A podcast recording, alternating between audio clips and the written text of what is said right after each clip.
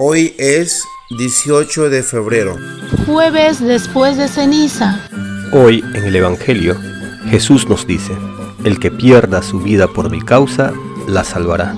Repitamos en nuestro interior durante este día, dichoso quien pone su confianza en el Señor.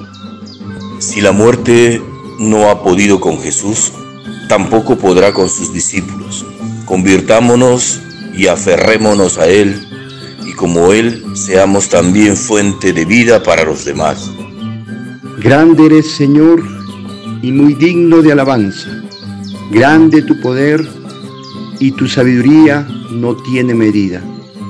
Y pretende alabarte el hombre, pequeña parte de la creación, y precisamente el hombre, que revestido de su mortalidad, lleva consigo el testimonio de su pecado y de que tú resistes a los soberbios y tú mismo le empujas a ello, porque nos has hecho para ti y nuestro corazón está inquieto hasta que descanse en ti.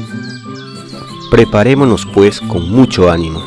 Vivamos lo que nos propone la Iglesia para estos días. Colaboremos en sus proyectos.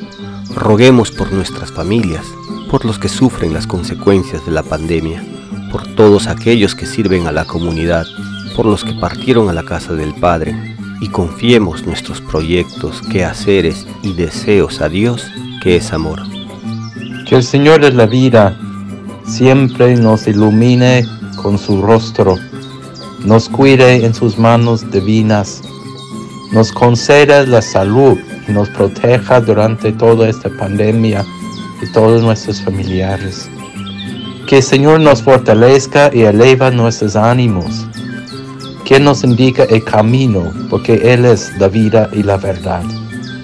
Y que el Señor derrame su abundante bendición y su paz sobre cada uno de ustedes. En el nombre del Padre, del Hijo y del Espíritu Santo. Amén. Una producción de Alcanto del Gallo.